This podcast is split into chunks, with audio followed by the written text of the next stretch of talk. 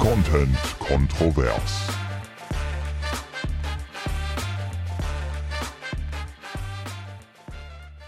Boah, es ist, Leute, es ist so heiß. Mhm. Ich weiß gar nicht, warum es so heiß ist, weil es draußen definitiv nicht so aussieht. Ist, ja, ist es auch nicht. Die Welt macht so einen auf, es ist diesig, es ist kühl, es, es läuft ein Wind. Nein, es Nimm mal lieber einen Pulli mit, Genau. mal eine Jacke über.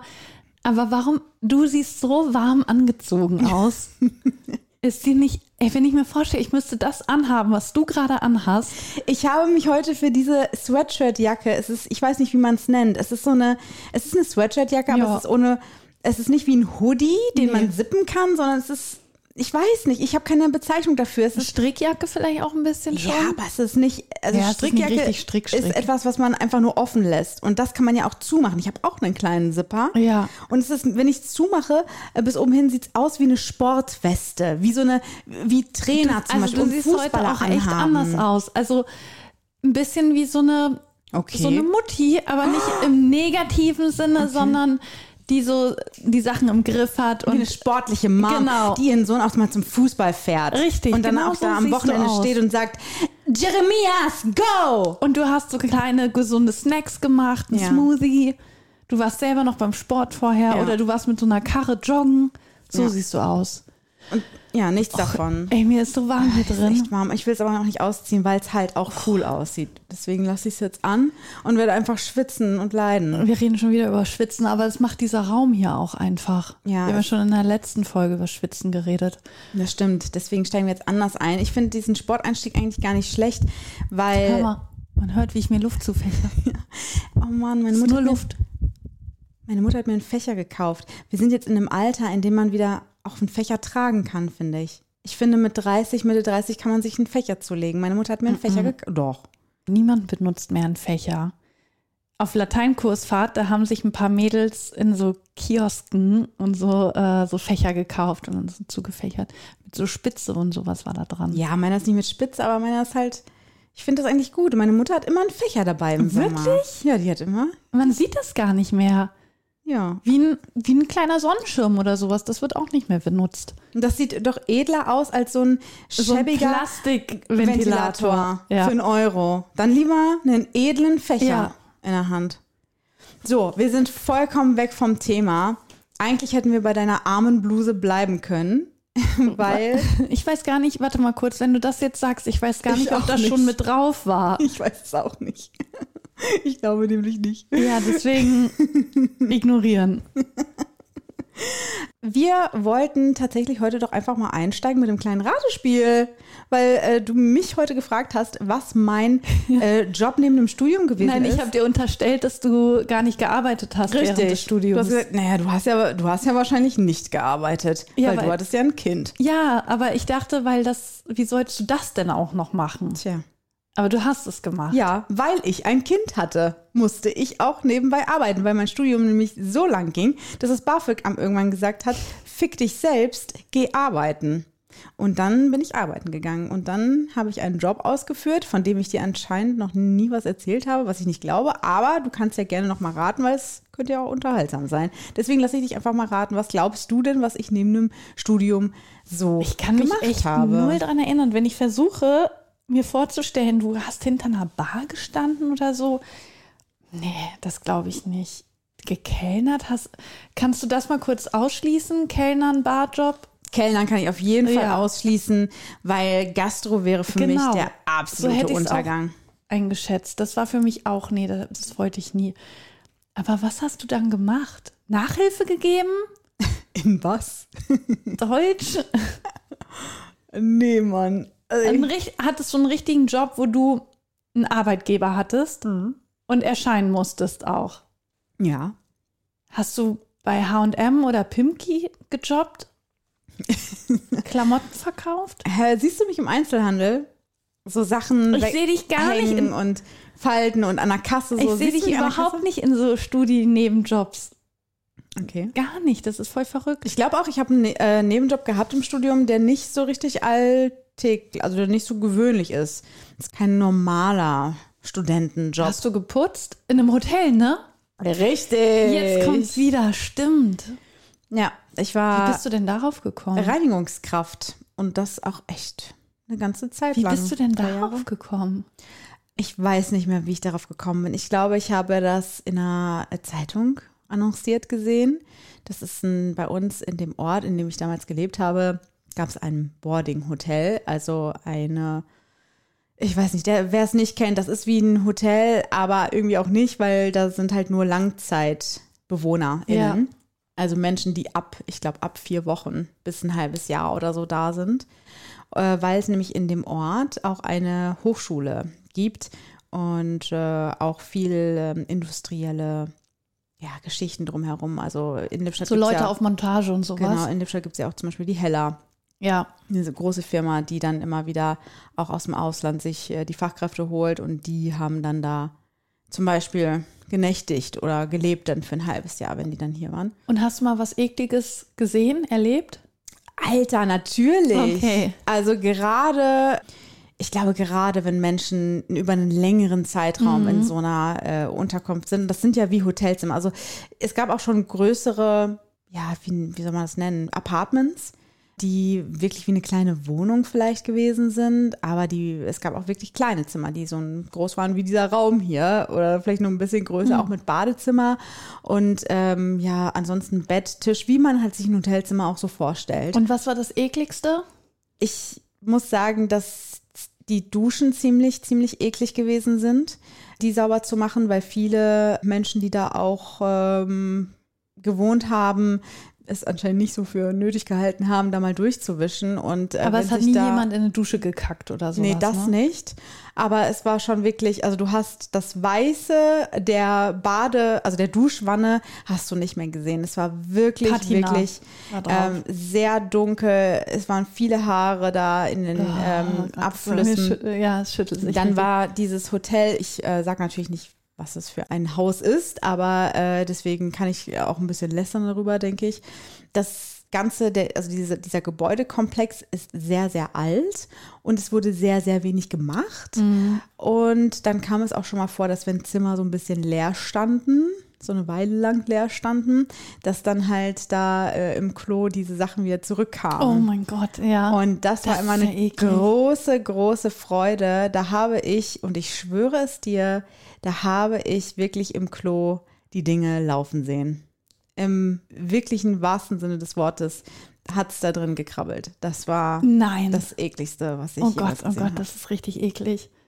Das, hä- Und damit willkommen zu Content Kontrovers. das hätte ich nicht gedacht.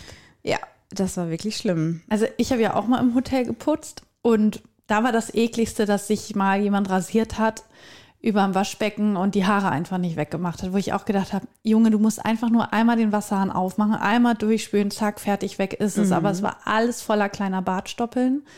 Das war echt eklig. Und sonst musste ich die öffentlichen Toiletten in dem Hotel unten, wo das Restaurant auch war, immer putzen. Wir haben keine Handschuhe gekriegt, wo ich auch Oh. denke, Alter, wie eklig. Oh, mhm. Und da muss ich sagen, waren die Männerklos wirklich die dreckigeren, weil oft Mhm. ja gesagt wird, bei den Frauen ist es dreckiger als bei den Männern auf den Toiletten. Die haben Mhm. immer daneben gepinkelt, wo ich gedacht habe, das kann doch nicht sein, das kann doch nicht so schwer sein, da richtig zu treffen. Ja. Das war echt widerlich. Ja.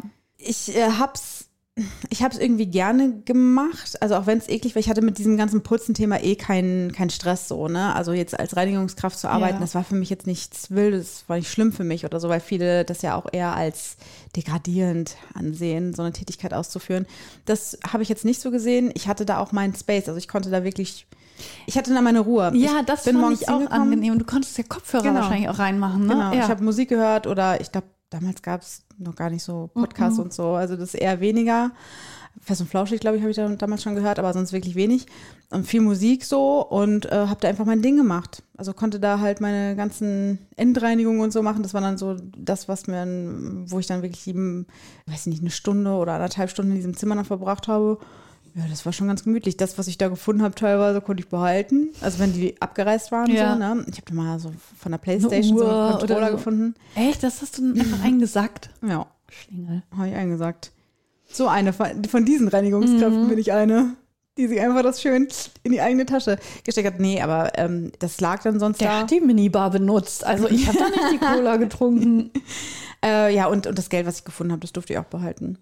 Das war äh, einiges. Ja, aber manchmal hat man da ja auch Trinkgeld dann liegen gehabt. Ja, nee, das nicht. Cool. Also das hatte ich nicht, aber ja, das, was ich gefunden habe, das konnte ich behalten. Und ich habe auch, ich habe auch andere coole Sachen gefunden, aber kann ich mich jetzt nicht mehr im Detail erinnern. Ich habe es gerne gemacht, aber es war auch, war wirklich auch toll, als ich dann sagen konnte, ich höre ihr auf, ich gehe zum Radio. Hm, Das glaube ich. Und Aber ja, sorry. Äh, wolltest du noch was zum Hotel sagen? Weil Nein. sonst hätte ich nämlich eine Frage an dich. Und zwar, es ist ja auch so, dass du nicht nur im Hotel gearbeitet hast, sondern tatsächlich auch im Schwimmbad. eine lange Zeit. Und das wollte ich eigentlich letztes Mal schon äh, mit dir bequatschen, äh, weil mir nicht aufgefallen ist, als ich mit Santino in der Therme gewesen bin, dass es so richtig typische Schwimmbadsätze einfach gibt. Und ich dich fragen wollte, ob du das so bestätigen kannst oder ob dir noch andere einfallen. Ich hatte nämlich zum Beispiel, hast du dich abgeduscht? Ist so ein typischer Satz, wenn Familien in, Ja. in, ins Schwimmbad gehen. Die Mutter fragt immer, hast du dich abgeduscht? Ich hab, ich sag auch heute immer noch, ja, habe ich, obwohl ich mich nicht abdusche. Ich habe keinen Bock. Das darfst du nicht. Warum? Das ist unhygienisch. Aber ich gehe doch da ins Wasser. ja, eben. Und dann dein, deine Creme, dein Deo, dein Schweiß, alles ist dann in diesem Wasser drin. aber ich komme ja frisch geduscht von zu Hause. Gut, frisch geduscht und eingecremt, aber Mhm, siehst. da habe ich wirklich keine Lust drauf, vorher in diese Gemeinschaftsduschen reinzulatschen. Ich mache dann immer nur Na, so, äh, ich mache einmal an und gehe dann einfach so mit der Schulter drunter her und Das dann gehe macht ich man nicht. Doch. Also ich bin ja auch früher geschwommen und dann sind manchmal die Jungs, die haben sich dann nicht abgeduscht und die sind dann mit ihren gegelten Haaren ins Wasser gesprungen und ich bin dann da hinterher geschwommen und habe richtig geschmeckt im Mund oder unter Wasser riechen können, dieses, Deo, äh, dieses Haargel. Also das war, das war im Wasser drin. Also das ist nicht einfach so puff und weg ist es, sondern ich habe es quasi in den Mund gekriegt. Haargel. Von der Schule den ganzen Tag. Voll eklig. Nee, deswegen abduschen. Ja, ist auf jeden Fall so ein Satz. Ja, natürlich äh, langsam. Genau, nicht rennen, ist glatt. Ja. Ja. Also langsam auch, finde ich. Aber es muss, Einzeln rutschen. einzeln, es muss aber wirklich auch so gesagt werden. Langsam. So, so wird es Ja, gesagt. nee, oder nicht rennen. Nicht Ja, rennen. aber äh, nicht rennen kommt wahrscheinlich von der Bademeisterkraft, oder? ja, genau. Genau, aber dieses so. langsam, das ist von der, das ist auch Das wieder von der Mutter. Mutter. Okay, Ne? ja, genau. Nicht vom Beckenrand, wahrscheinlich auch eher so eine äh, Fachkraft Ja, aber äh, das ist- Äußerung. Das ist meistens aber schon echt unfreundlicher. Also so, ey, Ja. nicht vom Beckenrand springen. Könnt ihr nicht lesen? Ey! Ja, Wird einfach nur so rüber geaidt. immer, ja, dass man es gesehen hat. Ja. Äh, wieder so ein Familiensatz. Ich gehe rutschen. Man hört auch nur, ich gehe rutschen, das Kind ist dann weg. Erstmal drei Stunden. Mhm. Ja, und von den Schwimmmeistern kommt eben nicht zusammenrutschen, einzeln rutschen, auf dem Hintern, nicht rückwärts, also Ja. ein Scheiß. Santino, äh, als äh, meine Mama, Sunny und ich äh, an der Rutsche standen, da hat Santino auch gesagt, er möchte als letztes rutschen. Und das fand ich ganz gut, weil ich hatte ein Problem damit, als letztes zu rutschen. Weil, Weil du Angst hast, da kommt jemand von hinten. Nee, gar nicht deswegen, sondern weil ich, ich wollte nicht, dass das so unangenehm wird, wenn ich irgendwie doof rutsche. Also ich doof aussehe beim Rutschen, dass dann hinter mir dann halt irgendwie so, weißt du, weißt was ich, irgendwelche jungen Kids da stehen und dann sehen, dass die Mutti da so doof rutscht, dass ich Aber irgendwie wie- komisch aussehe oder Wie so. sieht man das von hinten? Naja, die stehen ja hinter mir an der Ja. Schlange. Und wenn ich dann irgendwie, dann hält man sich an der Stange so Genau, fest. und dann mit und dann, Schwung. genau, und wenn das irgendwie scheiße aussieht, Ja, dachte ich mir, okay. dann ist es mir lieber, wenn meine Mutter und mein Sohn hinter mir stehen, als wenn Ja, dann das- irgendwelche coolen Kids hinter mir stehen. Und Hattest denken, du nicht Angst, wow. dass Santino dir dann in den Rücken rutscht? Ich habe immer Schiss, dass mich nicht. jemand Nee, einholt. zwischen Santino und mir war ja noch meine Mutter Ja, als okay, das Puffer. stimmt. Gut, dass du sie da platziert hast. Und, äh, und dann äh, saßen äh, Mama und ich dann halt schon unten. Und dann kam Santino, aber wie eine Kanone. ja, eben. runtergeballert rückwärts. Und ich so, aha, Ah, mein ah. Freund, deswegen wolltest du als letzter rutschen. Hä, wie darf man das nicht? Nee, also das darf man ja anscheinend nicht. Mhm. Nee. Warum auch immer. Ich weiß es ehrlich gesagt nicht. Man Weiß knallt doch sowieso nicht. mit dem Ja. Kopf ins Wasser. Ich weiß es nicht mal. Damit die Kinder weniger Spaß haben. Wann macht der Dreier auf? ja, darauf habe ich gewartet. Das ist auch, finde ich, äh, eine typische Frage. Und da haben meine Kollegen, die waren schon so genervt von dieser Frage, dass die dann so Antworten gegeben haben, im Sommer, nächstes Jahr, oh in drei Wochen. So, und die Kinder waren immer, standen da äh, und haben sich halt nicht getraut, noch irgendwas zu sagen. Mit Mayo, finde ich auch. Da muss eigentlich nicht mehr gesagt werden, das ist klar. Mit Mayo, weil es wird immer Pommes gegessen, es wird immer eine Bratwurst gegessen oder eine Currywurst, sogar in der Therme äh, haben wir das gegessen und mit Mayo ohne oder Ja. mit, äh, mit Ketchup, das wird immer gefragt. Kommst du bitte? Auch Klassiker, auch genau so betont. Kommst du bitte? Wir wollen raus, wir wollen los, wir müssen los. Wir haben nur noch 20 Minuten. Föhnst du bitte die Haare? Genau, das kommt nämlich jetzt auch. Deine Haare sind noch ganz nass. Genau. Wenigstens ein bisschen den Ansatz trocken föhnen. Ja, das ist auch so pseudo Damit du dich nicht erkältest. Das ist so Pseudo-Geföhne, ne? Wirklich. Ja, das dazu. Ich will dir noch ganz kurz, weil wir so ein bisschen über eklige Sachen gesprochen haben, ne? Schwimmbäder, da passieren so viele eklige Sachen. Aber das ekligste, Pflaster? ja, Pflaster, Tampons. Ja, habe ich so eigentlich nicht gesehen, muss ich ehrlich sagen. Mhm. Aber wir hatten auch eine Reinigungskraft, ich weiß nicht, wie abgebrüht die war, die hat aus diesen Abflussrinnen, hat die auch ohne Handschuhe die Haare rausgezogen. Oh, Und ich, ich stand da immer und habe die beobachtet und habe gedacht, warum hat die keinen Würgereiz? Warum findet sie das? Ja. Das ist doch so eklig. Die eigenen Haare Ja. aus dem Abfluss ziehen ist, Ist ja schon eklig. eklig, ja. Aber fremde Haare Aber- im Schwimmbad ohne Handschuhe. Aber verstehst du, ein ganz bisschen verstehe ich das, weil hast du schon mal aus dem Abfluss halt so Haare rausgezogen und dann war das so, du hast nur ein Haar gehabt. ich kenne das aus der Dusche. Du, nur ein Haarzipfel und dann ziehst du es raus und dann wird es so flatsch. Ja. Wird das so ein richtig fetter Haarklumpen, der Genau. da rauskommt. Und das ist besser als Sex. das, ist ein super so, befriedigendes Gefühl, das, stimmt. Satisfaction pur. Aber doch nicht von anderen Leuten. Das, das ist so ekelhaft.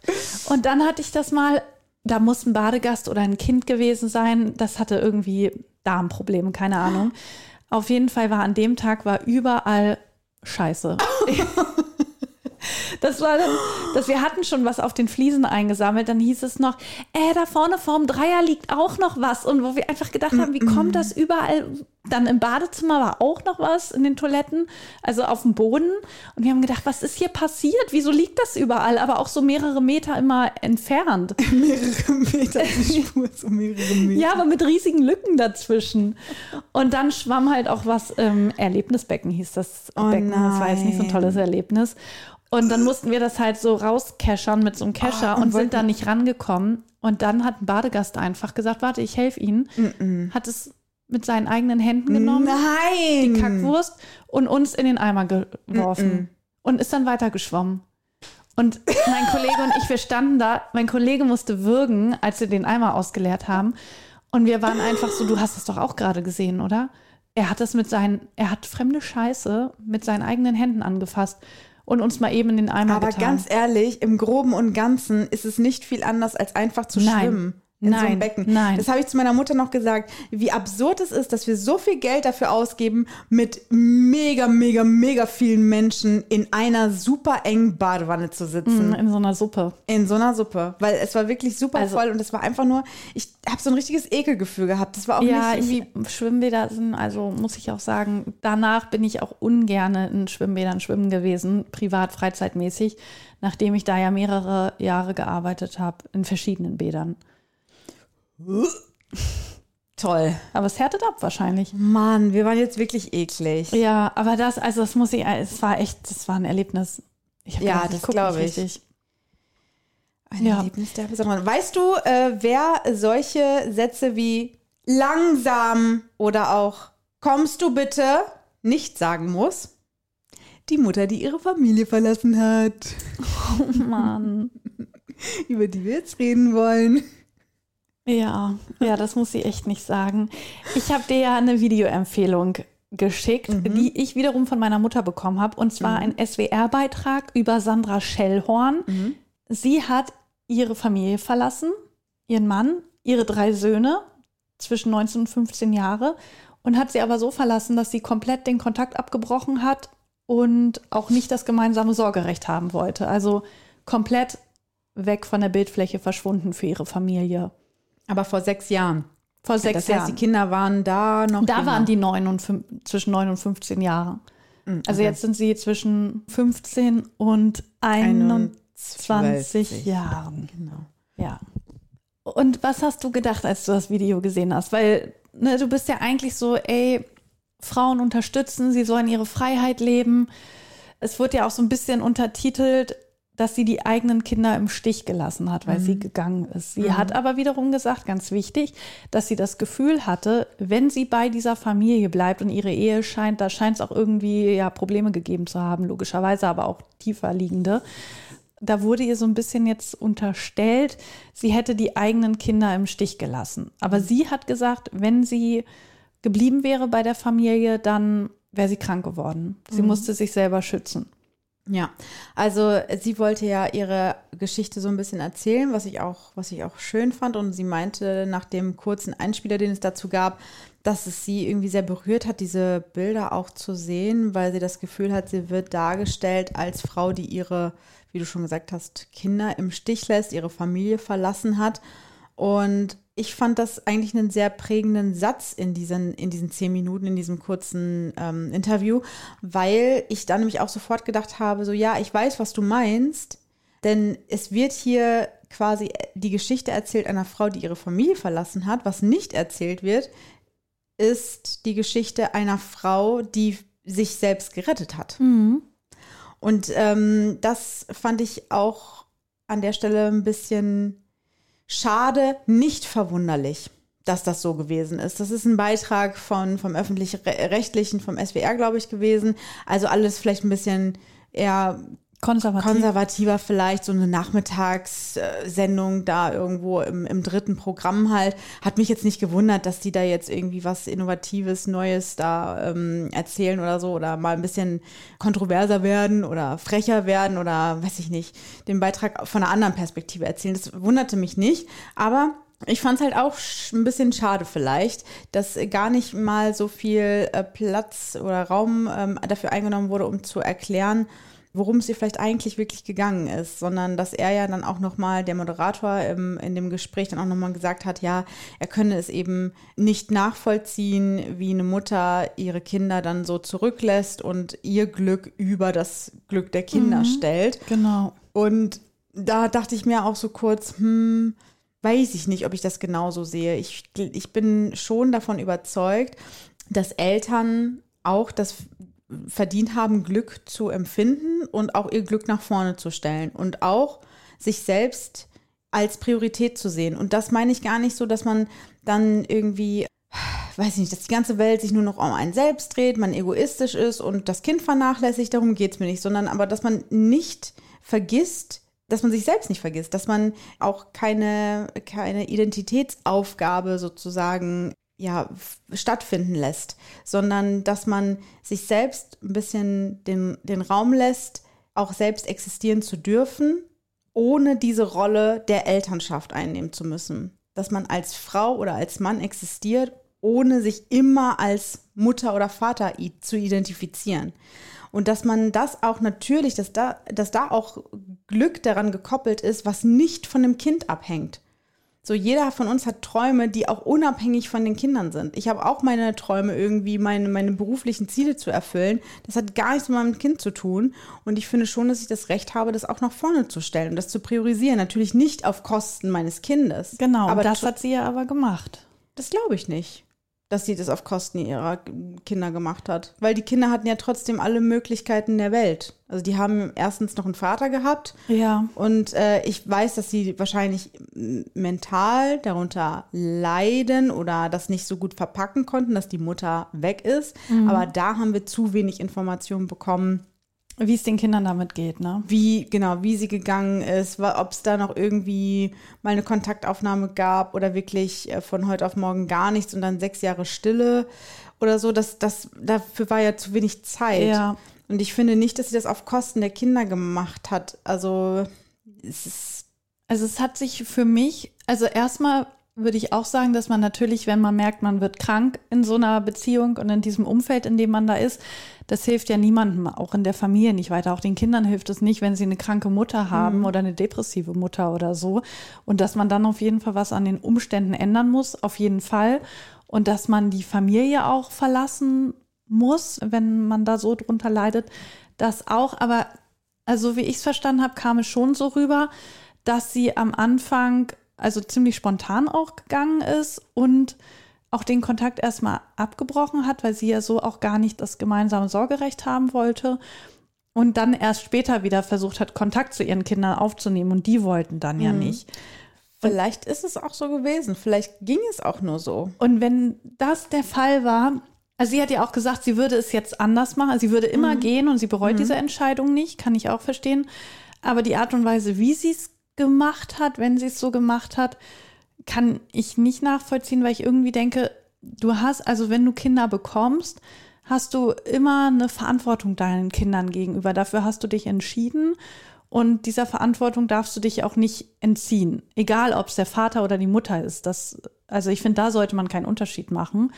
Und sie hat sich dieser Verantwortung aber entzogen. Und ich weiß auch nicht, wie es für die Kinder ist, wenn die Mutter geht. Ich könnte mir schon vorstellen, dass man dadurch dann auch irgendwelche Verlustängste entwickelt, auch in zukünftigen Beziehungen. Oder denkt, wenn nicht mal meine Mutter bei mir bleiben will, wer denn dann? Also, dass das schon auch größeren Schaden irgendwie bei den Kindern verursachen könnte. Allein dieses Risiko finde ich zu hoch. Sie hat ja auch gesagt, es war ein sehr hoher Preis, den sie gezahlt hat dafür, dass sie gegangen ist. Ja, die Art und Weise, wie sie es gemacht hat, die finde ich nicht richtig. Aber Ich denke auch, dass es da erst immer besser. Ich denke auch, dass es da bestimmt eine galantere Art und Weise gegeben hätte, um da zu gehen und diese und die Familie hinter sich zu lassen. Aber im Grunde, also wenn ein Elternteil nicht da ist, dann ist es meistens ja so, dass die Kinder das so prägt und beeinflusst, dass sie damit ein bisschen zu kämpfen haben. Selbst wenn sie sich das nicht eingestehen, aber wie du schon gesagt hast, durch Verlustängste oder dass dadurch, dass man hinterher sagt, ich möchte mit dieser Person nichts mehr zu tun haben. Ganz oft hört man ja das Wort Erzeuger dann, wenn, wenn Menschen irgendwie nur noch von Erzeuger sprechen, statt von Vater beispielsweise, weil der Vater eben nicht präsent gewesen ist oder so oder seine Rolle nicht erfüllt hat, so wie man das gewohnt ist in unserer Gesellschaft. Ich denke auch, dass das hätte anders ablaufen müssen können. Vor allen Dingen deswegen, weil die Kinder ja schon relativ alt gewesen sind. Also mit neun, 15, Einer ist dazwischen ja 21 irgendwie. oder 19 oder sowas. Ähm, das ist ja, das ist ein Alter, da kannst du ja schon mit Kindern reden. Ne? Also Mhm. da kannst du dich mit denen hinsetzen und sagen, so, Mama geht's nicht gut. Ich kann in dieser Beziehung hier nicht mehr leben und es tut mir leid, aber ich muss jetzt erstmal hier mich um mich kümmern und ich habe hier die letzten 19 Jahre mich nur für euch irgendwie aufgeopfert und ich merke gerade, das ist nicht meine Erfüllung hier. Diese, also Familienlife ist nicht meine Erfüllung, deswegen ähm, muss ich hier raus. Und dann hätte es wahrscheinlich auch Trouble gegeben, aber es wäre nicht so dieses Hauruck abrupt ähm, weggehen. Und äh, ich glaube, das hätte ich anders gemacht. Und ich fand ihre Aussage auch ein bisschen schwierig, dass sie ja gesagt hat am Anfang, und das ist tatsächlich äh, ja so gewesen, das müssen wir auch berücksichtigen, dass es ja so ein Hin und Her gab, äh, kann sie die Kinder auch mal sehen alle zwei Wochen. Das gab es ja. Das heißt, es war nicht, es war kein ähm, Kontaktabbruch, ähm, der quasi wirklich äh, ja so eine so eine Stille, so eine, wie heißt das, so ein, wie heißt das Wort? Funkstille. Danke. Ja. Also der eine Funkstille bedeutet hat. Das war es ja nicht, weil es ging ja erst noch darum, sieht sie die Kinder ja oder nein. Und dann hatte sie einen neuen Partner kennengelernt und hat dann gesagt, naja, also ich wollte jetzt nicht, dass mein neuer Partner denkt, oh, das ist ja blöd, äh, die kann jetzt irgendwie nicht, weil die muss auf ihre Kinder aufpassen. Das fand ich schwierig. Das fand ich wirklich schwierig, weil entweder du hast Bock, deine Kinder zu sehen, dann integriere das, dann ähm, brauchst du einen Partner an deiner Seite, der auch Kinder irgendwie akzeptiert äh, und äh, mit annimmt. Oder du sagst, du willst wirklich nichts mit denen zu tun haben, aber dann brauchen wir auch dieses Hin und Her nicht, dieses vielleicht auch Hoffnung machen, dass Mama vielleicht doch nochmal Kontakt möchte und so. Das ist, das ist schwierig gewesen. Deswegen so ganz, die, die Frau war ja auch nicht ganz bei sich. Also man hat ja gemerkt, nicht, dass sie irgendwie verrückt ist, sondern einfach, dass sie auf der Suche war. Zu dem Zeitpunkt, als sie Damals, gegangen genau, ist. Genau. damals. Also jetzt ja nicht, ne? Genau. Sie reflektiert das ja auch alles und jetzt auch nicht mehr. Ich finde, also ich weiß nicht, würdest du sagen, man kann als Mutter sein Glück generell über das seiner Kinder stellen? Also, warum ist das abhängig voneinander? Warum ist mein Glück abhängig von dem meines Kindes und warum. Also, ja, finde find ich gut, das so zu sehen.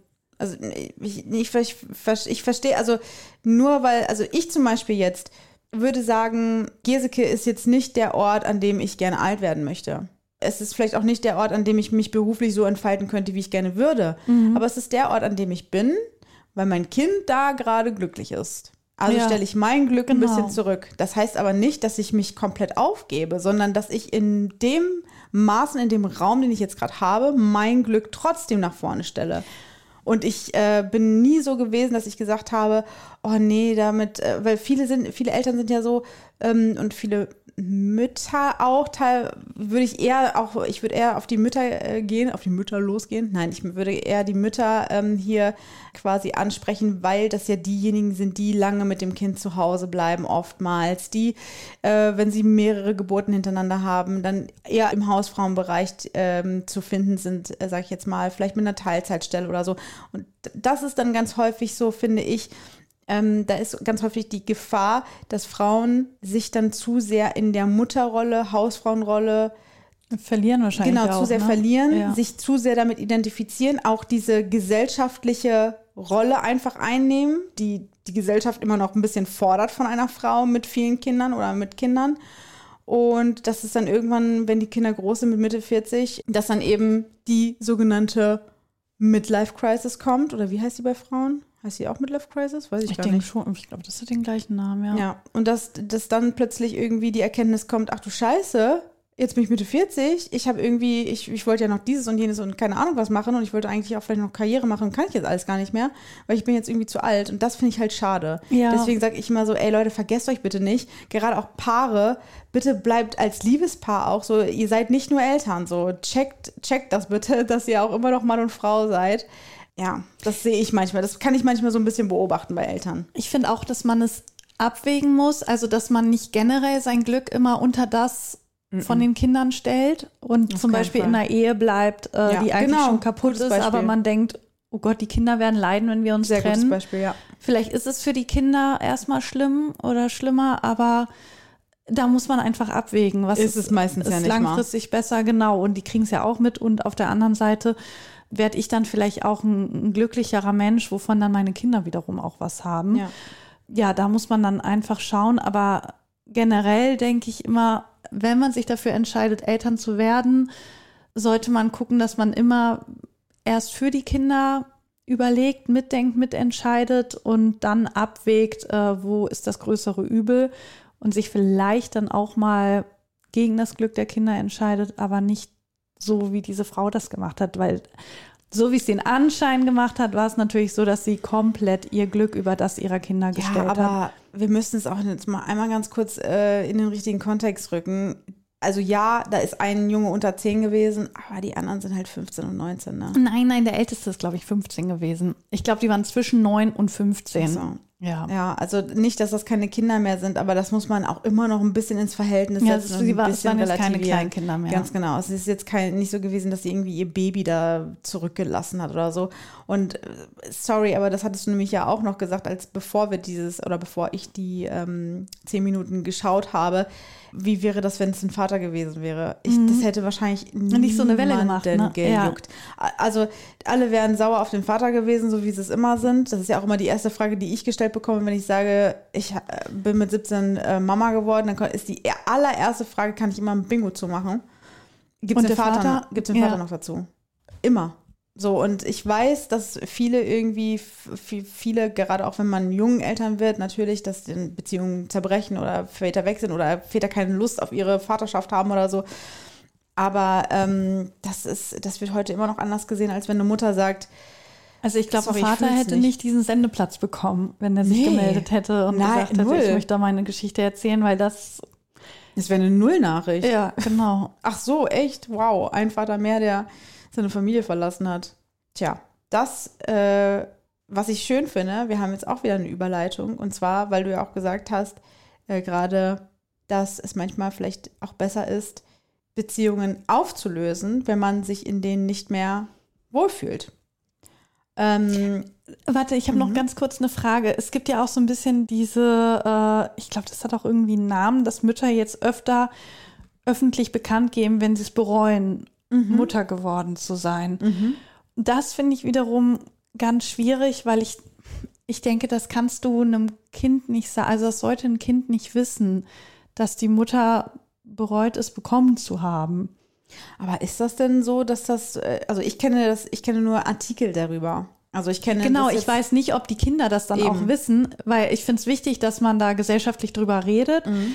Aber ich fände es ganz schwierig, wenn das Kind das von der eigenen Mutter erfahren würde. Also Auf jeden Fall, natürlich, klar. Das ist, da- das wäre, das ist schlimm, aber das ist ja auch, aber das finde ich ist auch nichts Neues, dass Mütter oder auch Väter dann irgendwie mal raushauen, boah, ey, wenn, wenn du jetzt nicht wärst, dann wäre ich ja vielleicht schon an einem ganz anderen Punkt in meinem Leben oder so.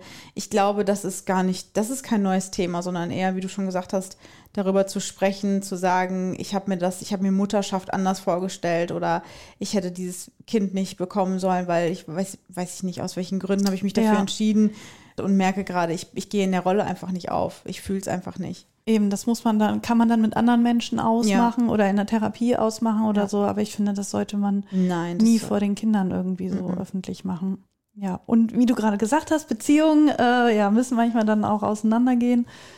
Beziehungen sollten manchmal auseinandergehen, wenn man merkt, dass, dass es einem nicht gut tut, dass es, dass es toxisch ist und, ähm, und es dann wirklich auch für Kinder natürlich, äh, glaube ich, viel, viel, viel angenehmer ist, ähm, als, als Trennungskind irgendwie groß zu werden, als in einem Haushalt, in dem nur gestritten wird. Äh, ich, ich kann es aus eigener Erfahrung sagen. Ich habe das selbst erlebt und ich habe ähm, meine Eltern zeitweise angefleht, dass sie sich trennen. Also so war das wirklich. Da habe ich gesagt, ey Leute, ich kann das nicht mehr. Ich, wenn, ihr, wenn ihr hier so weitermacht, dann trennt euch doch einfach, weil das ist für niemanden gerade schön hier. Ja. Und ähm, ist dann ja tatsächlich auch irgendwann so gekommen, aber halt als wir auch schon, also als ich erwachsen war, so, äh, was heißt erwachsen? Da war ich 18, meine Schwester war 14. Äh, für die das auf jeden Fall schlimmer war als für mich, weil ich schon raus war sozusagen aus dem Haushalt. Und äh, manchmal ist es aber trotzdem einfach besser, um durchzuatmen, um sich selbst auch verwirklichen zu können. Und ja, das nehme ich jetzt einfach mal als Überleitung zu unserem äh, Thema äh, alternative Beziehungsmodelle, weil ich glaube, dass ähm, einige ähm, Beziehungen, Partnerschaften darunter leiden und vielleicht auch daran kaputt gehen, dass nicht über Beziehungsmodelle gesprochen wird, sondern ähm, dass man natürlich erstmal so ja, klassisch startet mit Monogamie. Und du meinst, wenn man über Alternativen nachdenken würde, würden manche Beziehungen noch halten? Angenommen, man lässt die Beziehung geschlossen, streitet aber nur, es gibt irgendwie Bedürfnisse, die nicht erfüllt werden können. Es wird sich getrennt und der andere Weg wäre, man öffnet die Beziehung und man bleibt dann aber dadurch zusammen. Obwohl das ja wiederum die Angst wäre. Also viele haben ja Angst davor, wenn sie die Beziehung öffnen, dass es dann auseinandergeht. Also ich habe die Überleitung ja jetzt nur so genommen, weil sie mir quasi, äh, weil sie auf dem Tisch lag. Natürlich ist es aber nicht so, dass man alle Beziehungen äh, durch äh, das Öffnen einer Partnerschaft Ja, retten kann. Die klar. Beziehung meiner Eltern hätte man so nicht retten können, das ist auch klar, sondern es war jetzt einfach nur eine Überleitung. Nicht jede Beziehung kann man durch äh, das Öffnen einer Beziehung retten, aber gerade eben, wenn es darum geht, dass, dass Beziehungen Partnerschaften nicht bedürfnisorientiert gelebt werden, glaube ich schon, dass das auch ein bisschen was verändern kann und den Druck aus äh, so einer Beziehung, äh, Partnerschaft nehmen kann, wenn man auch schon länger zusammen ist und man merkt, okay, äh, vor allen Dingen, unsere Sexualität hat sich irgendwie nicht weiterentwickelt beispielsweise oder in andere Richtungen weiterentwickelt. Das kann ja auch der Fall sein. Und äh, ich glaube, wenn da Paare mehr miteinander sprechen würden, auch über alternative Beziehungsmodelle, dann könnte man vielleicht die eine oder andere Beziehung sogar retten oder zumindest es versuchen. Äh, was nicht heißt, dass ich glaube, dass jeder dafür gemacht ist. Das glaube ich tatsächlich nicht. Weiß es sogar aus Erfahrung, dass das nicht so ist. Jetzt ist ja das größte oder eins der größten Gegenargumente einer offenen Beziehung gegenüber Thema Eifersucht, Ja. dass viele sich das nicht vorstellen können, eben weil sie eifersüchtig werden. Was, was bedeutet da, also was bedeutet Eifersucht für dich? Schön, dass du das fragst, weil das nämlich auch eine Frage war, die Jenny und ich bekommen haben auf unseren Fragensticker, beziehungsweise eine Aussage war das eigentlich. Die Aussage war nämlich, äh, wenn da keine Eifersucht ist, dann ist da auch keine Liebe. Ja. Und das ist so ein absoluter Klassiker, den, äh, glaube ich, äh, alle Menschen in offenen Beziehungen schon mal gehört haben. So, das kann ja keine Liebe sein, weil, ne, wenn du, wenn du nicht eifersüchtig bist, äh, wenn deine Partnerin mit jemand anderes schläft, dann das ist ja der beste Beweis dafür. Die bedeutet dir, die kann dir ja nichts bedeuten, wenn du nicht eifersüchtig bist. Eifersucht existiert bei uns auch auf jeden Fall. Ist ein Thema. Ist eine Baustelle bei beiden von uns. Ja. Ähm, ich glaube, bei Jenny tatsächlich vielleicht noch ein bisschen mehr als bei mir. Ich habe mich auch noch nie so richtig als sehr eifersüchtigen Menschen wahrgenommen. Aber ich merke das natürlich auch, klar. Also gerade wenn es so um ähm, Verbindungen geht, bei denen es irgendwie so ein bisschen emotionaler wird. Und damit meine ich nicht, dass da Liebe zwischen den Menschen dann ist, aber weiß ich nicht, wenn ich merke, da ist äh, irgendwie eine, eine, gute, eine gute, gute Vibes sind dazwischen, zwischen Jenny und Person XY, mhm. keine Ahnung. Ne? Ähm, natürlich macht das was mit mir, weil ich mir selbstverständlich erhoffe, mit dieser Frau alt zu werden an meiner Seite.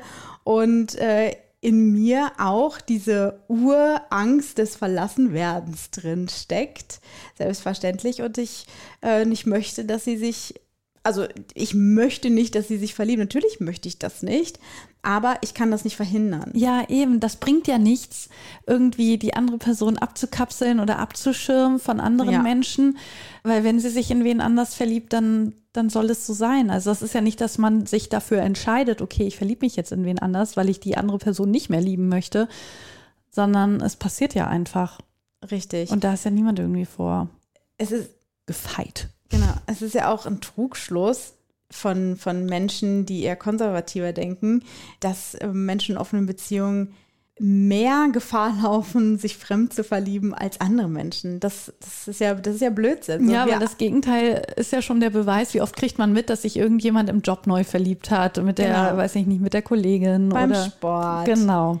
An der Kasse, im Café, keine In Ahnung. In der Kita. Ja, also verlieben kann man sich ja überall.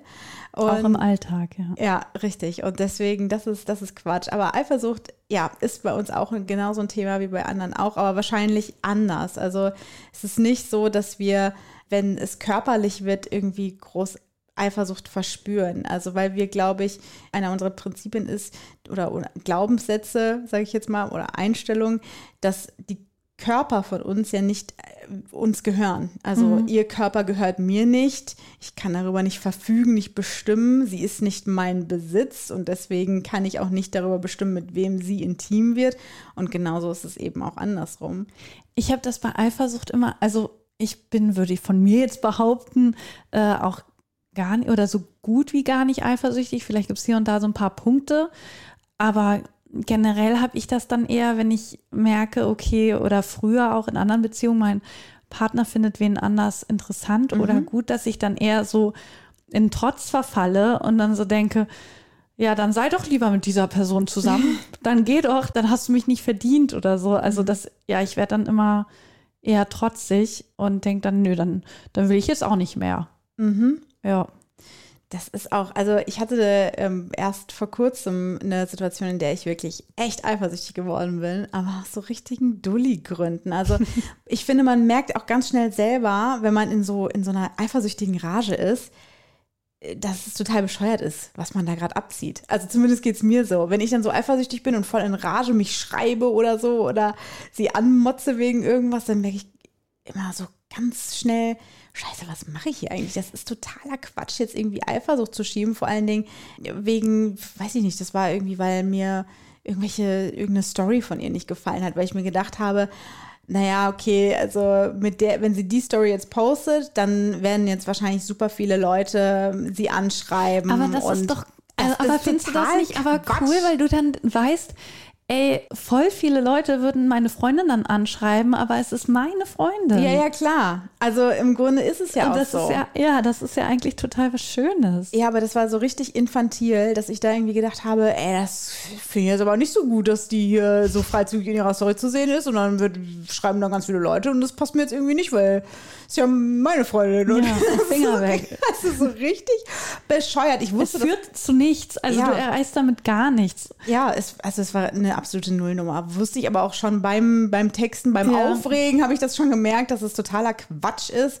Musste dann aber trotzdem manchmal sein. Manchmal kommt es halt raus und dann halten wir das gegenseitig aus. Ich finde, also bei so Menschen, die ich kennengelernt habe, die eifersüchtig sind, da ist es wirklich ganz oft, ich weiß, es ist äh, schon irgendwie so abgenudelt, aber es ist einfach dieses, dass die doch ein sehr geringes Selbstwertgefühl haben und sich nicht ihrer selbst sicher sind und dadurch ja auch eher schneller Angst haben, jemanden zu verlieren, weil sie vielleicht sich selber kleiner sehen und denken, oh, ich kann gegen die anderen, die da draußen Ja. sind, nicht gegen anhalten oder mithalten, weil ich ja nur ich bin das trifft doch immer wieder zu. Also auch wenn es schon so ja bekannt ist, aber Menschen, die stark eifersüchtig sind, finde ich, erlebt man es immer wieder, wie unsicher die sind. Das stimmt, das stimmt. Und das finde ich, äh, also da muss man halt auch wirklich äh, vorsichtig sein. Ich, also, weil Eifersucht ja wirklich auch sehr einengen kann. Wenn du, da, wenn du ein Problem mit Eifersucht hast, ist es dein Problem. Das genau. muss man als erstes wissen. Es ist nicht das Problem deiner Partnerin oder deines Partners, es ist deins. Und du musst diese Baustelle bearbeiten. So, du kannst halt nicht deinen Partner oder deine Partnerin dann einsperren oder sagen, du, kann, du darfst dieses und jenes nicht mehr, du darfst dich nicht mehr, weiß nicht, halbnackt in einer Story zeigen oder du kannst auf diese Party nicht alleine gehen das wird halt, also das ist dann, finde ich, richtig toxisch, weil es äh, den anderen Menschen wirklich dann und wie einschränkt. oft bewirkt das dann genau das Gegenteil, Ja, ne? dass richtig, du den anderen richtig. dann von dir wegtreibst Richtig. und dann noch mehr einengen willst. Genau.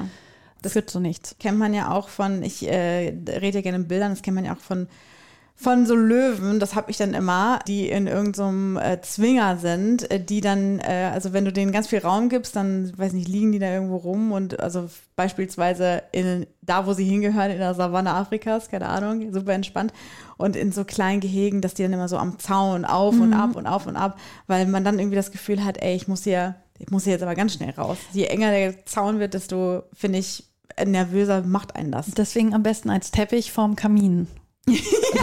Passiert da gar nichts mit. Ja, okay, also wir haben gesagt, wir wollten mal so ein paar Fragen durchgehen. Du hattest jetzt äh, ja auch schon äh, beantwortet, deswegen finde ich, das eigentlich ganz, äh, ganz gut. Äh, wir haben, wir könnten zum Beispiel auch äh, darüber sprechen, äh, weil es kommt nämlich auch immer mal wieder rein bei uns die Frage, was würden wir denn machen, wenn die andere fremd geht? Das finde ich total witzig, dass uns diese Frage immer wieder gestellt wird, weil wir ja ein offenes Beziehungsmodell haben, damit wir das ganze doofe, lästige Thema Fremdgehen gar nicht erst aufmachen müssen. Ähm, denn wenn unsere Beziehung wirklich gut funktioniert, dann müssen wir ja nicht fremdgehen. Das ist ja Ich stelle mir, genau, ich stelle mir Fremdgehen eher in offenen, Be also ich führe ja keine offene Beziehung, aber ich stelle es mir dann so vor, Fremdgehen wäre in dem Fall, wenn man Regeln hat für sich in der Beziehung, in der offenen Beziehung aufgestellt hat und jemand verstößt gegen diese Regeln, dass das vielleicht einem Fremdgehen, je nachdem wie schlimm der Verstoß ist, einem Fremdflirten, Fremdgehen gleichkommen könnte. Ja. Also Fremdgehen kann ja dann nicht mehr so groß passieren, aber wenn man zum Beispiel die Regel hat, man spricht sich immer vorher ab Genau, und das dann vielleicht mal nicht macht. genau. Also Fremdgehen ist bei uns halt, genauso wie du es gesagt hast, nicht äh, daran gekoppelt, äh, du darfst nicht mit anderen Menschen intim werden, sondern es ist bei uns gekoppelt an, halt dich an unsere Absprachen. Ne? Also genauso wie du es auch gesagt hast, wir haben unsere ganz festen Übereinkünfte, die wir treffen, die auch dynamisch sind, die sich immer mal wieder verändern ähm, und äh, ganz neu ausrichten können auch, je nachdem, wie wir uns gerade fühlen, wie sicher wir uns fühlen, wie unsere Verbindung auch gerade ist, äh, kann das mal ein bisschen lockerer sein und mal nicht. Und wir haben im Prinzip diese eine große Regel, so es passiert nichts, was nicht abgesprochen ist. Und ansonsten, wenn alles, was abgesprochen ist, Und Kommunikation ist halt das A und O. Gibt es kleine Regeln, also wie dusch danach bitte oder so? Oder putz dir die Zähne danach, bevor du mich küsst? Ja, also Oder nicht in unserem Bett? Ja, das zum Beispiel auch. Also ähm, das ist dann ja auch immer noch die Frage äh, oder auch was uns, äh, ähm, was wir ganz äh, häufig ähm, gefragt werden, ob wir zusammen daten oder nicht. Finde ich auch eine ganz äh, wichtige Info für, für Menschen, die sich mit dem Thema noch gar nicht so gut auskennen. Eine offene Beziehung heißt ja nicht, dass alle offenen Beziehungen gleich sind. Also eine offene Beziehung ist immer äh, individuell auf das Paar quasi zugeschneidert. Und wir haben ja auch anderthalb Jahre an unserem Konzept herumgeschnipselt und geschneidert, damit es so ist, dass es uns passt, dass es zu uns passt. Deswegen, also date die alleine oder zusammen. Bei uns ist das unterschiedlich. Also je nachdem, wie wir uns fühlen. Wir haben jetzt gerade einfach für uns ähm, herausgefunden, wir, wir haben Lust, zusammen einfach Erfahrungen zu sammeln. Das heißt, da würden solche Sachen quasi wegfallen, aber darüber haben wir auch gesprochen, was passiert, wenn wir alleine daten. Das wäre zum Beispiel so nicht zu Hause, mhm. nicht in unserem Bett, äh, wenn wir alleine sind äh, und so weiter, mit, mit Duschen und vielleicht auch sogar äh, eventuell, dass man sich vielleicht ein bisschen Zeit lässt, ne? dass man sagt, man kommt nicht sofort nach Hause, ja. sondern man fragt erstmal so, hey, wie geht's dir? Äh, brauchst du ein bisschen Zeit für dich? Ähm, soll ich nach Hause kommen? Dann auch dieses Reden, ja, nein, das wird auch äh, häufig gefragt. Also sprechen wir davor oder danach darüber, was passiert ist. Davor sprechen wir immer darüber, was passieren soll, darf, kann, wie auch immer. Und danach wird gesprochen, wenn Bedarf ist einfach. Ne? Also es kann sein, dass wir sagen, ey, erzähl doch mal, wie war es denn? Ja. Hat Spaß gemacht? Und es kann auch sein, dass wir sagen, ähm, du behalt's für dich. Also da, das stelle ich mir auch so ein bisschen vor. Die einen können es ja gar nicht ab, wenn der Partner oder die Partnerin von Ex-Partnern mhm. und Partnerin spricht. Ja. Und die anderen finden das ja gerade interessant ja. und spannend. Ja. Und so stelle ich mir das auch vor. Die einen können es ab und wollen es vielleicht auch wissen, weil sie es selber toll mhm. finden, darüber was zu hören. Und die anderen blenden es aus, weil es ihnen in dem Moment nicht hilft. Ja, total. Also es kommt ja auch noch so ein bisschen drauf an, was ist das für eine andere Person? Ja. Ne? Also das ist bei mir halt so, ich weiß genau, wenn es bei Jenny um um Frauen geht zum Beispiel, mit denen ich mich ja mehr dann als Konkurrenz, In der Konkurrenz sehe, sozusagen. Ja. Da würde ich auch sagen, du, behalt's für dich. Behalt's für dich, brauche ich alles gar nicht wissen. Äh, und ähm, genau, wenn es anders wäre, dann weiß ich nicht. Also es ist ja auch so, dass es manchmal auch ein bisschen beflügelt. Das kann man ja auch gar nicht so ausklammern. Das ist ja auch einfach, es ist ein nettes Thema.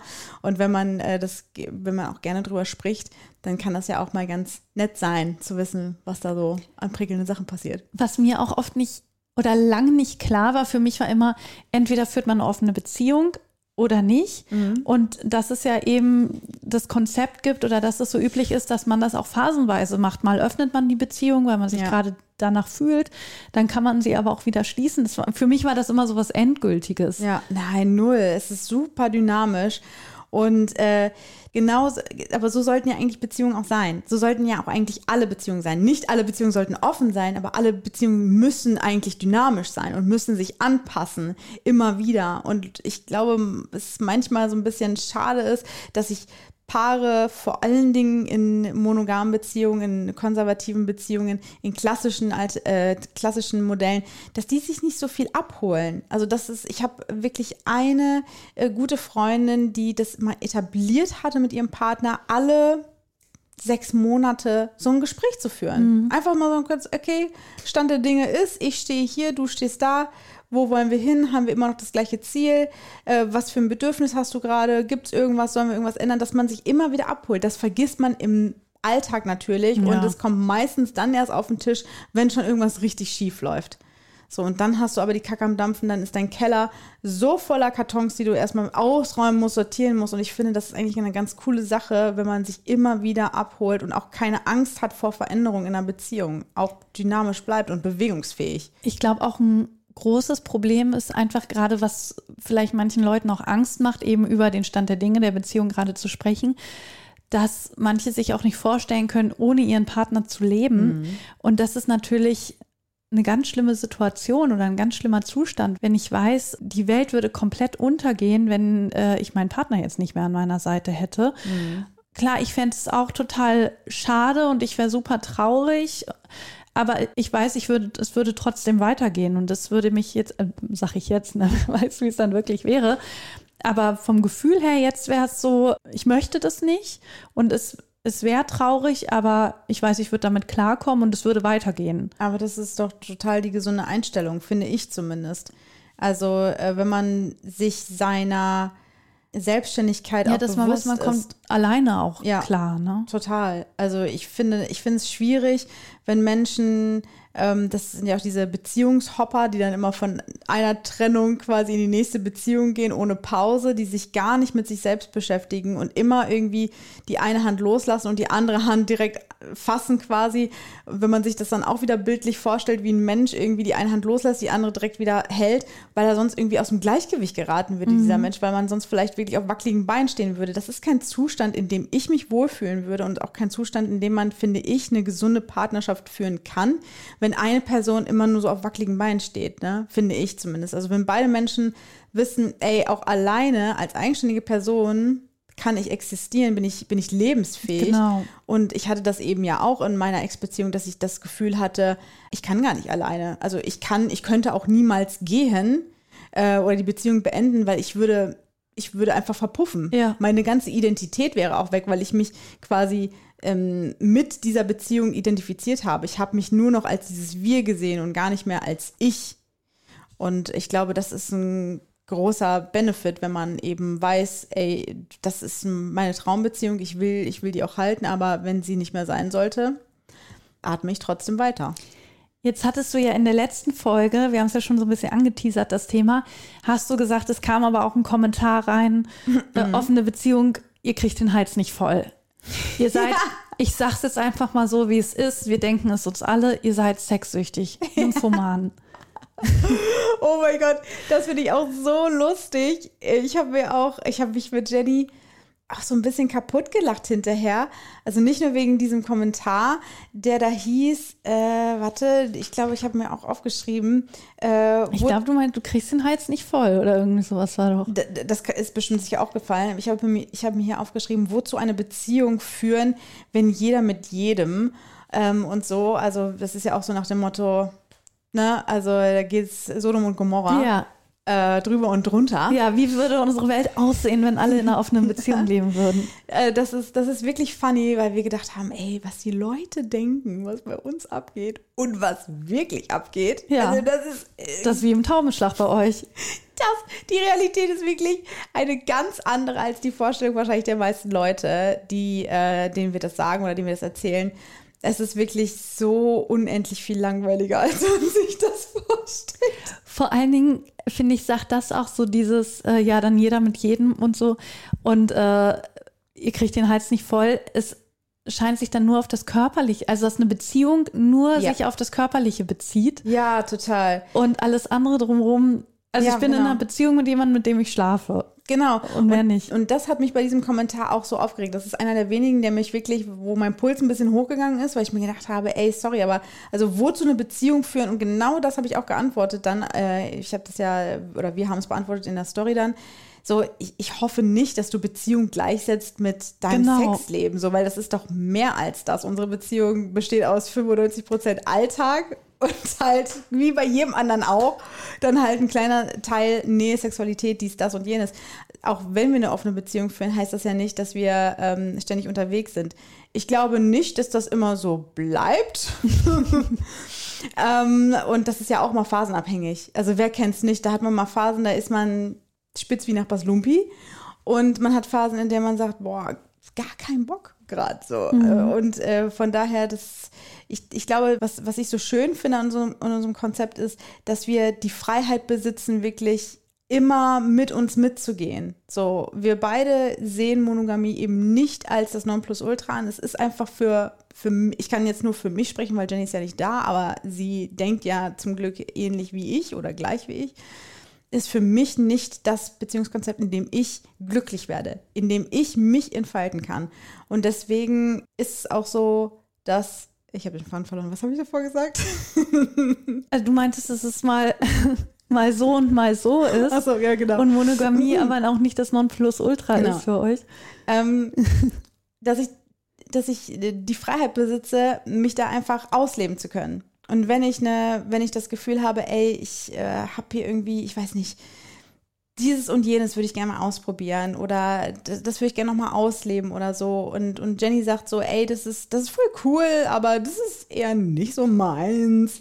Dann haben wir trotzdem die Möglichkeit, unsere Beziehung zu führen, so schön wie sie ist, aber eben diese körperlichen Bedürfnisse einfach auszulagern. Mhm. Und das finde ich halt echt ziemlich, äh, ziemlich schön. Und was man ähm, halt auch nicht vergessen darf, ist, dass ja viel, dass bei uns in unserer Beziehung, die ja gleichgeschlechtlich ist, einfach auch Dinge nicht passieren können, die in einer Hetero-Verbindung passieren. Das verstehe ich jetzt nicht. ja, also das ist ja eigentlich auch so, dass der, der, große, der große Grund. Also, weil ich persönlich einfach nicht, ich bin nicht lesbisch, ich bin nicht hetero und äh, wenn ich eben meine Sexualität komplett ausleben will, dann geschieht das eben nur, wenn ich alles haben kann. Mhm.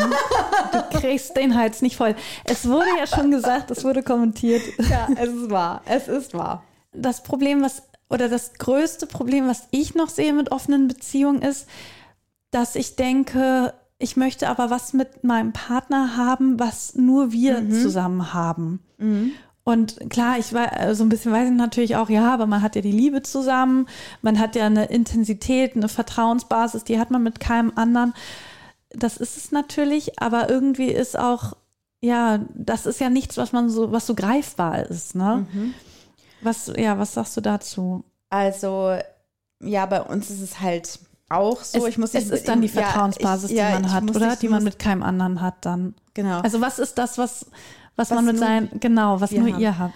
Also wir haben zum Beispiel ähm, mal gesagt, wir übernachten zum Beispiel nicht mit anderen oder bei anderen. Also wir, wir schlafen zu Hause. Es mhm. wird immer nach Hause gekommen, ähm, egal was ist, und dass wir zusammen zu Bett gehen. Auch das mit dem Kuscheln zum Beispiel, dieses sehr romantische, äh, sinnliche Kuscheln zum Beispiel, das ist auch nur für uns. Ja. Ähm, und ja, im Großen und Ganzen ist es halt eben diese, diese Liebe. Also ich konnte das tatsächlich schon immer mein Leben lang, Sexualität von Gefühlen, von Emotionen trennen. Ich weiß nicht warum, das ist einfach so. Ich glaube, es gibt Menschen, die, die trennen das oder können das trennen. Es gibt Menschen, die können nur Sexualität erleben mit romantischen Gefühlen in mhm. Kombination. Das ist bei mir nicht so. Ich, hab, ich kann Spaß haben und ich kann lieben. Das sind für mich zwei unterschiedliche Dinge. Und mit Jenny ist es dann natürlich noch was ganz anderes, weil da, da das, beides zusammenkommt. Ja, genau, weil ja. da beides zusammenkommt. Ne? Und ähm, deswegen ist das schon was noch was Besonderes einfach.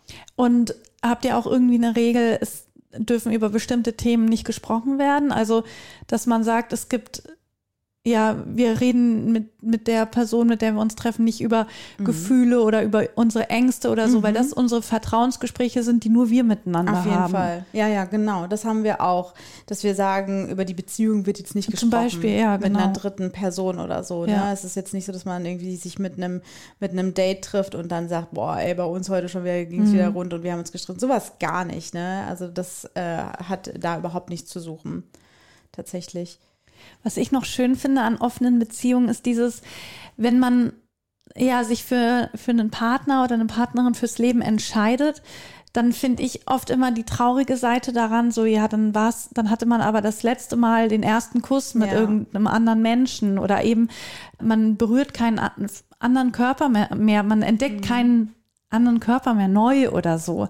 Und das fände ich total traurig. Also deswegen würde ich jetzt für mich auch nie ausschließen, äh, offene Beziehung geht gar nicht oder so, mhm. weil ich denke, ja, de der Gedanke, dass da Sachen das erste Mal noch mal wieder zu erleben, dass das nicht ausgeschlossen ist, sondern dass ich weiß, ey, das kann ich immer noch. Das ist auch, das ist total was Besonderes. Es hat irgendwie mal in, in einer Doku hat das mal jemand beschrieben, dass die die Lust nach fremder Haut oder so. Und ich fand das irgendwie sehr gut beschrieben, weil das ist einfach was Besonderes. Das ist, wenn du jemanden anderen nur berührst. Ich, das, das merkt man ja schon beim Friseur oder weiß ich nicht, ne? wenn, wenn Leute, die dir nicht, äh, die dir nicht vertraut sind, dich irgendwie intim berühren, zum Beispiel beim Friseur irgendwie, wenn sie den Kopf oh, massieren oder so. Das ist so das unangenehm. Ja. Ich liebe das. Weil ich das so intim finde. Weißt ich finde es super angenehm, mhm. Aber ich denke so, nee, irgendwie will ich das jetzt hier nicht von dieser anderen Person, dass die ja. mich äh, massieren muss. Ja. Und ähm, also dieses Kribbelige, wo wirklich nur so eine Berührung der Hand oder so schon so ein Feuerwerk auslöst mhm. oder so, das hat man einfach nicht mehr, wenn man lange zusammen ist, wenn man zwei, drei, sieben, acht, neun, 20 Jahre zusammen ist, dann hat man dieses Prickeln nicht mehr, wenn man sich irgendwie sieht und so. Natürlich ist Weil da es ja Liebe. nicht mehr neu ist, Genau, ja. aber dieses erste Mal intim sein, Genau. die ersten Küsse oder so. Das hat Jenny letztens noch zu mir gesagt, oh, ich wünschte, wir könnten uns noch mal zum ersten Mal küssen oder so. Ja. Ne? Es ist einfach ein ganz anderes Gefühl und das ist super aufregend. Oder dieser Flirten Moment. Aufregend. Genau, oder dieser Moment, wenn man sich dann das erste Mal küsst, so, wer macht den ersten Schritt, Ja, wer macht den, genau. den Anfang, das ist natürlich super spannend. Und wenn man das nie mehr in seinem Leben haben Ja. würde, das wäre doch schade. Ja, und deswegen ist das eigentlich so, ja, etwas, etwas ganz Schönes, Aufregendes. Ich finde nicht, dass man damit ein großes Risiko eingeht, wenn alle damit fein sind. Das ist natürlich das, das was da über allem steht. Es müssen beide wirklich auf einem Level sein, was das angeht. Eine offene Beziehung kann niemals funktionieren, wenn ein Part sagt, das ist nicht meins, ich fühle es nicht so richtig, aber ich mache das jetzt mal mit, weil du das gerne hättest. Dann funktioniert es auf gar keinen Fall und das ist zum absoluten Scheitern verurteilt. Aber ähm, ja, und deswegen äh, muss ich aber beim letzten Mal auch so schmunzeln bei diesem Satz, den wir bekommen haben, so, ja, bei den beiden, das wundert mich gar nicht. Da haben sich ja zwei gefunden. Ja, aber da haben sich auch zwei Ja, gefunden. aber im Grunde ist es so. Also es, Ja. war, es war spitz gemeint, aber es ist halt einfach Fakt so. Ja, wir haben uns da gefunden, weil wir beide ähnlich denken und weil wir uns beide einfach ähm, annehmen mit allem, was wir haben und uns die Freiheit lassen, uns auch zu entfalten und uns die Freiheit geben. Ja, wie ich das immer so schön sage, Jenny hat mir den Himmel und den Hafen geschenkt. So, sie hat mir ermöglicht oder ermöglicht mir immer noch, den Himmel zu erkunden, im Himmel zu fliegen und ist trotzdem mein Hafen und das immer, zu jeder Zeit, egal mit wem wir sind, egal ob wir daten oder ob wir nicht daten, sie ist mein Hafen, sie ist immer mein Zuhause und sie ist eigentlich auch immer mit dabei sozusagen, weil Ja. sie ist, es geht gar nicht anders so. Sie ist, also ich finde das aber auch schön, also für mich ist das das Höchste, was, was sein kann, dass diese Frau mal, ähm, das war, ist schon ein bisschen länger her, da hatte ich eben ein Date, dass die Frau mit mir dann zusammen irgendwie dann geschaut hat, okay, was, was ziehe ich an dafür? Ich habe mich so ready gemacht für dieses Date und meine Freundin, meine Frau ist bei mir und sagt so, ey, willst du nicht das anziehen? Komm, wir... Darum siehst du super heiß aus. Siehst, genau, das, das, äh, das sieht super heiß aus. Vergiss dieses und jenes nicht. Ich wünsche dir viel Spaß. Wir sehen uns. Liebe Grüße. Keine Ahnung, irgendwie so war Ja, ich bin hier und warte auf dich. Genau, Und ich genau. hoffe, du hast einen tollen Abend. Viel Spaß. das. Richtig. Und das war für mich, ich, ich war, glaube ich, genauso wie jetzt einfach sprachlos, weil ich gedacht habe, Alter, was passiert hier? Das ist einfach zu krass. Und das hat nichts an unserer Verbindung geändert. Wir waren nicht in dem Moment irgendwie getrennt oder unsere Liebe wurde weniger. Es war eher so, dass wir, dass das uns so eng verbunden hat. Es hat uns so eng aneinander geknüpft und ich war einfach nur so in Liebe bei dieser Frau, weil ich gedacht habe, ey, danke dafür, dass du mir das gerade hier ermöglichst und trotzdem mir die Sicherheit gibst, die ich in meiner Beziehung auch gerne spüre und fühle. Freiheit und quasi äh, zu Hause sein im Allem. Ich wusste halt nie, dass man das verbinden kann, dass das dass beides gleichzeitig geht. Aber das geht. Schön. Schön, ne? Jetzt äh, habe ich auch noch einen ganz schönen Abschluss. Ich verspreche auch erst kurz und knapp, Ja. weil wir schon wieder so lang sind. Oh mein Gott. Aber du hast dir gewünscht, dass ich das Ich ja Sommerloch, das ja. Sommerlochtier noch Ja, du vorlese. hast ein cooles Sommerlochtier hast du mir noch vorenthalten. Wir sind gar nicht mehr drauf gekommen. Genau.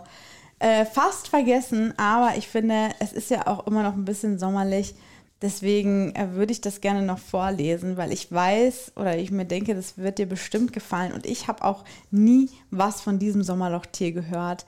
Deswegen hier unser Abschluss-Sommerlochtier. Der Wal Moby Dick. Von, Wal ist schon ein cooles Sommerlochtier. ja.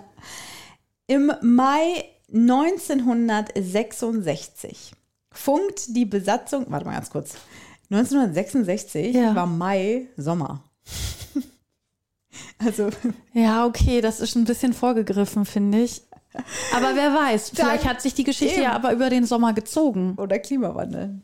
Na, Sommer, äh, Mai ist schon warm, ne, kann man schon sagen. Okay, okay, okay. Ich, ich lese gerade den äh, letzten Satz. Ähm, ist, ist genehmigt. Also. Es zieht sich über den Sommer. Ja, Okay. also. Im Mai 1966 funkt die Besatzung eines Tankschiffs an die Wasserschutzpolizei in Duisburg schier Unglaubliches. Weißer Wal im Rhein gesichtet. Die Polizei glaubt erst, die Männer an Bord seien betrunken, Der Rum, der Rum hat gut geschmeckt. so wie unser, unser äh, Vertriebler, der vom, vom Boot Der die Stimmung ein bisschen anheizen wollte. in den Rhein gesprungen ist und dafür gekündigt wurde. Dann aber entdecken auch die Beamten den hellen und etwa vier Meter langen Beluga. Ach, krass, tatsächlich. Die Sensation ist perfekt. Beheimatet sind die auch Weißwale genannten Tiere eigentlich in, In der Arktis. arktischen Ja, ich kenne mich aus mit Wahlen. und subarktischen Gewässern. Moby Dick, wie der Wal nach dem gleichnamigen Roman genannt wird, elektrisiert die Menschen zwischen Duisburg und Bonn. Nur da. Das ist so richtig random, Alter, wie so Duisburg und Bonn. Also, Hat das wie, nicht den Rest interessiert? wie, ja, doch, wahrscheinlich schon. Also, sicherlich. Aber dass dieser Wal sich zwischen Duisburg und Bonn bewegt, ein Wal. Also, Ja, wo würdest du einen Wal vermuten? Vielleicht in Hamburg oder irgendwo an der Küste, aber Vor allen Dingen in dem Wahl Duisburg. stand die Welt offen. Eben. Und wo ist er zwischen Duisburg und Bonn? Also, äh, wie kann man da seinen Sommer verbringen wollen? Also wirklich. Nach etwa einem Monat und mehreren Kehrtwendungen schwimmt Moby Dick doch noch erfolgreich Richtung Meer. Mitte Juni erreicht er die Nordsee. Also hat einen kleinen Roadtrip gemacht. Krass. Ja. Aber das ist, also das ist schon krass, dass du einen Wal, der da oben im Norden sich eigentlich rumtreibt, Total, oder? dass du den in einem Fluss sehen kannst. Alter, der hat sich mal richtig verfahren. Also, das ist, der ist wie mein Vater, wenn mein Vater sagt, er kennt eine Er kennt Abkürzung. Abkürzung. so hat Moby Dick sich nach Duisburg katapultiert. Vor allen Dingen hat er wahrscheinlich gedacht, scheiße, was ist das für eine üble Gegend hier. Aber er ist auch voll rumgekommen. Er wird wahrscheinlich heute noch davon erzählen. Mm, Der Sommer, mein Sommer in Duisburg, der hat ein Buch geschrieben. Duisburg 66. genau, und seine Familie hat wahrscheinlich gedacht, hey, wo, wo, ist, wo ist Harry? Der wollte doch eigentlich schon längst hier bei uns an der Scholle sein. Der wollte Zigaretten holen. Oh Mann. Das Sommerlochtier Moby Dick von 1966. Ja, vielleicht lebt er noch, Wale werden alt. Ja, eben. Deswegen. Der sitzt auch irgendwo in einer Talkshow und erzählt, dass er seine Kinder hinter sich gelassen hat, Genau. weil er keinen Bock mehr auf Familie hat. Aber so würde er es auch nicht nochmal wieder machen. Nach Duisburg auf jeden Fall nicht. Ah. Schön. Ich finde, äh, hier wird der Sauerstoff langsam echt knapp in diesem Raum. Hier ist so affenheiß. Wir Deswegen. verabschieden uns jetzt, ne? Ja, tatsächlich. Und wir bleiben im Rhythmus, ne? Wir bleiben im Rhythmus. Wir haben ja den jetzt einmal Leute, wenn ihr wisstet, was wir hier gemacht haben. Wir haben eine Woche nach Veröffentlichung direkt, nee, nicht mal, drei Tage nach Veröffentlichung der letzten Folge haben wir eine neue Folge aufgezeichnet, nur damit ihr versorgt werdet, wenn Ines sich den Arsch platt fährt. auf dem Radl. ja, so verbringe ich meinen Urlaub. Alles Gute, auch privat. Die Firma dankt.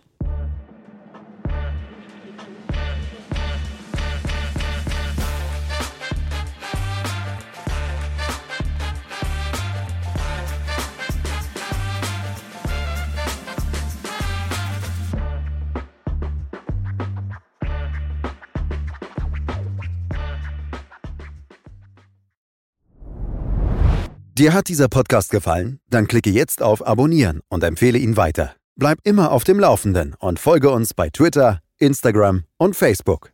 Mehr Podcasts findest du auf meinpodcast.de.